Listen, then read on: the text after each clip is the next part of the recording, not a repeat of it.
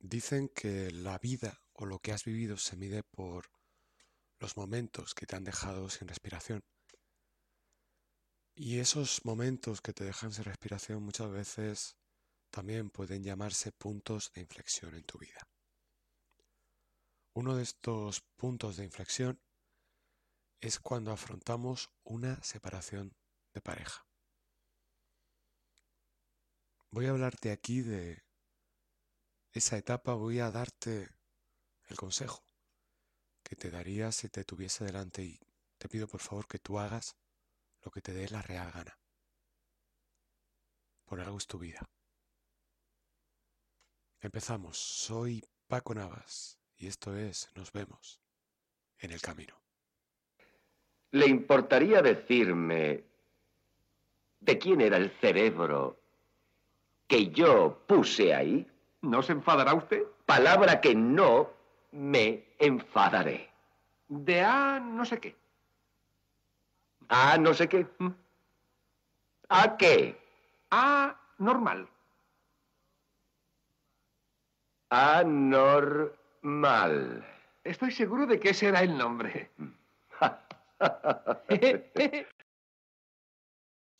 Habitualmente una separación es algo difícil, porque implica un cambio de hábitos, un cambio en nuestro patrón de comportamiento. Aunque hayas tenido una relación en la que no hayas sido especialmente feliz, mejor dicho, creo que no suena muy bien eso de especialmente feliz. Mejor dicho, aunque hayas tenido una relación en la que no te hayas sentido tú mismo, eso refleja mucho mejor lo que quiero transmitirte. Cuando esa relación se rompe, sientes que algo te falta. Tendemos a sentir que lo que nos falta es esa persona. Pero hay una lectura mucho más simple, es que estabas acostumbrado a una dinámica, a unas rutinas. Y eso ha cambiado. Y te encuentras desubicado. Estás como alguien en mitad del mar moviendo los brazos, porque se hunde. Y no hay nada que le gustara más a esa persona que cuando da una abrazada, de pronto note el contacto de un flotador y sienta que no se hunde y pueda agarrarse a ese flotador. En muchas separaciones se ve simbólicamente ese agitar de brazos en mitad del mar porque crees que te vas a ahogar, te vas a hundir y no puedes elegir porque estás a punto de hundirte.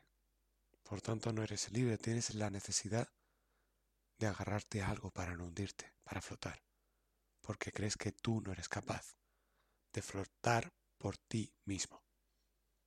Y te agarras a la relación, te aferras a la relación y empiezas a decir cosas que para ti tienen sentido.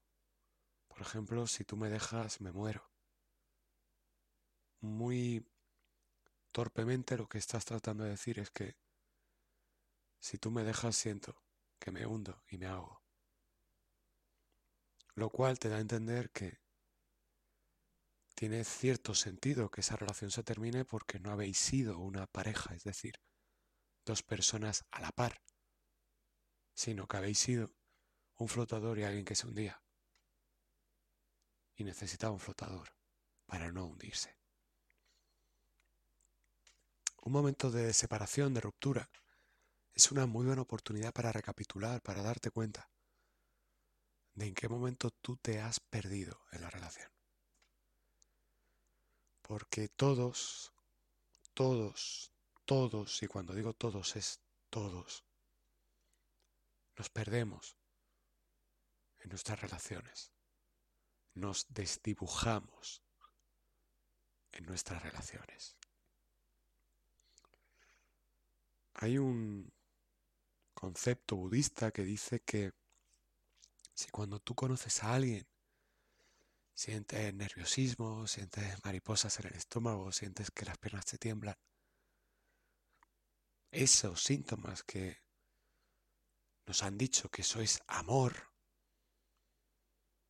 que eso es porque alguien te gusta, mejor dicho, eso es porque alguien quieres a alguien, alguien te gusta, lo quieres tener cerca.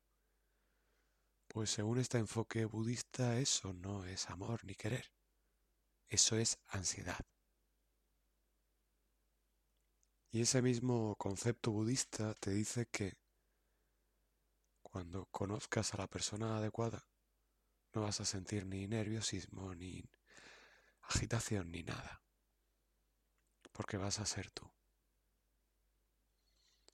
Esta reflexión budista a mí me, me gusta mucho porque sirve para, para ver lo mal enseñados que estamos en relaciones y como siempre tendemos a mirar hacia afuera y vemos que eso que siento, que es ansiedad, creo que es el síntoma del amor, lo cual indica por qué hay tanta gente que vive sus relaciones de pareja con esa ansiedad, con esa sensación de desasosiego por no poder respirar en la relación, sencillamente, porque no se encuentran, no hay oxígeno para que respiren.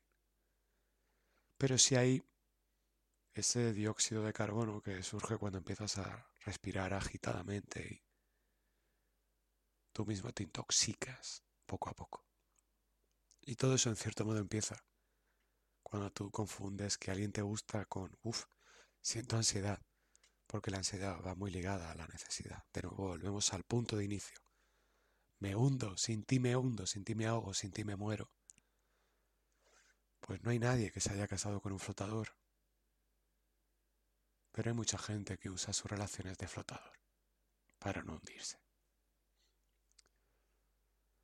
Cuando se produce esa separación, esa ruptura, tienes una oportunidad única para ver en qué momento te has perdido, en qué momento has dejado de ser tú y te has convertido en un dependiente, en cierto modo, o alguien que se ha desatendido para enfocarse en la otra persona, en la relación. Está bien cuidar tus relaciones, pero es un sinsentido tratar de cuidar una relación en detrimento de cuidarte a ti. No puedes dar lo que no tienes, no puedes, perdón, no puedes dar lo que no tienes. Así que descuidarte a ti en nombre de cuidar la relación tiene un nombre y es engañarte, mentirte, hacer un paripé, hacer un teatro, ser un farsante, vivir con una máscara, llámalo como quieras. El concepto creo que debe de quedar claro. Y cuando una relación se termina, sin importar el motivo, sin importar porque tú hayas hecho algo malo, o la otra persona haya hecho algo malo, o ambos os hayáis equivocado, o ambos os hayáis desatendido y por tanto desatendido a la relación, se produce ese punto de inflexión en el cual puedes empezar a recapitular y ver qué es lo que ha faltado de ti en esa relación. Es como la enfermedad, ya sabes que una persona enferma es alguien a quien le falta algo. Por tanto, en una vida diseñada para no ser tú, es cuestión de tiempo que enfermes. Y tiene sentido que si no eres tú en una relación, tu relación enferme por consiguiente. Cuando una relación termina, alguna de las partes trata de buscar un culpable en sí mismo en la persona que hay delante y yo te aconsejo que no hagas eso, que mires hacia ti y pienses qué es lo que tú has hecho o lo que no has hecho. Es tentador poner el foco fuera y decir es que si él o ella hubiera hecho esto, pues todo hubiera sido distinto. Pero siendo eso cierto, que no tiene por qué ser mentira, puede ser cierto, la realidad completa es que tú estabas junto a alguien que no era quien tú querías que fuera. De hecho, no puedes hacer que nadie sea quien a ti te gustaría que fuera, pero tú has hecho un paripé. Y es que has actuado para darle tiempo a esa persona para ser quien a ti te hubiera gustado que fuera, en lugar de aceptar quién era esa persona. Y bien tú o la otra parte os habéis escondido en las sombras de la relación y habéis mostrado a la pareja correspondiente la cara que sabías que le gustaría ver, pero no el rostro real. Una ruptura es una oportunidad para ver qué momento has caído en ese patrón y así evitar que ese patrón se extienda a otras relaciones, a la próxima relación o al resto de áreas de tu vida. No te voy a hablar de que en la vida tienes que decir la verdad, tienes que ser honesto. Desde luego son mm, cualidades o aptitudes, o mejor dicho, actitudes con C, que yo valoro mucho. Pero sí te voy a decir que cuando tú no eres honesto contigo, tu vida se va a pique. Cuando tú tratas de engañarte, tu vida se va a pique. Cuando tú sientes que algo te falta y no te lo reconoces, tu vida se va a pique. Y una cosa que veo en muchas rupturas es que la gente se castiga por no haber sido otra persona, por no haber actuado de otro modo, pero es que eres como eres.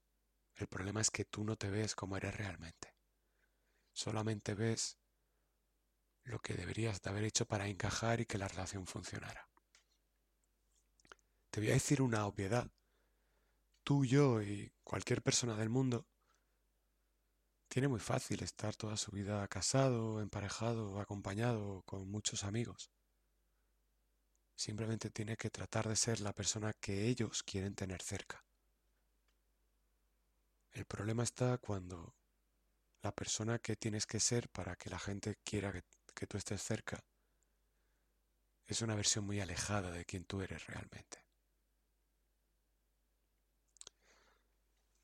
Si tú entiendes que lo que funciona en tu vida es que tú seas tú y crees una vida de acuerdo a tus valores, a, a quien tú eres, no es una pérdida el hecho de no haber tenido cantidad de gente simplemente haciendo un papel, ya que tienes calidad de vida por no hacer un papel con los demás y ser tú mismo. Y eso a su vez genera que quienes resuenan realmente contigo y con quien tú eres se acerquen a ti, lo cual favorece tener relaciones auténticas. Pero veo muchas separaciones ese fustigamiento continuo de si yo hubiera hecho, si la otra parte hubiera hecho y eso no vale para nada.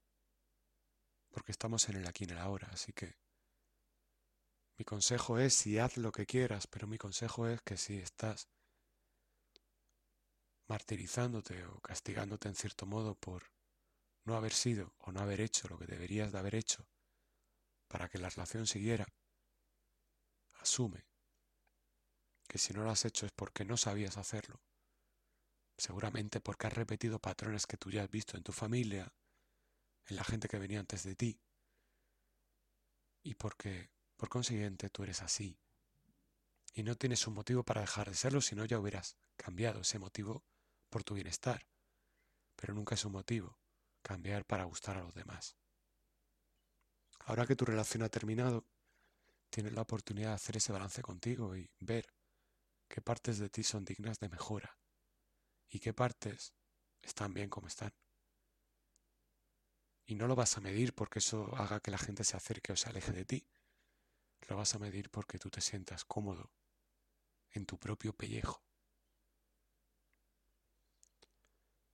Ese es mi consejo. Si tu relación ha terminado, trata de hacer balance en lugar de vivir en el pasado, de pensar en el aquí y en el ahora. Porque tu vida no acaba aquí. Pero si no haces ese balance y repites los patrones simplemente con otras parejas o con otras personas, tu vida ciertamente ha acabado. Porque directamente no estarás viviendo nada nuevo, únicamente estarás repitiendo un bucle ya vivido. Muchas gracias por estar aquí, por escucharme.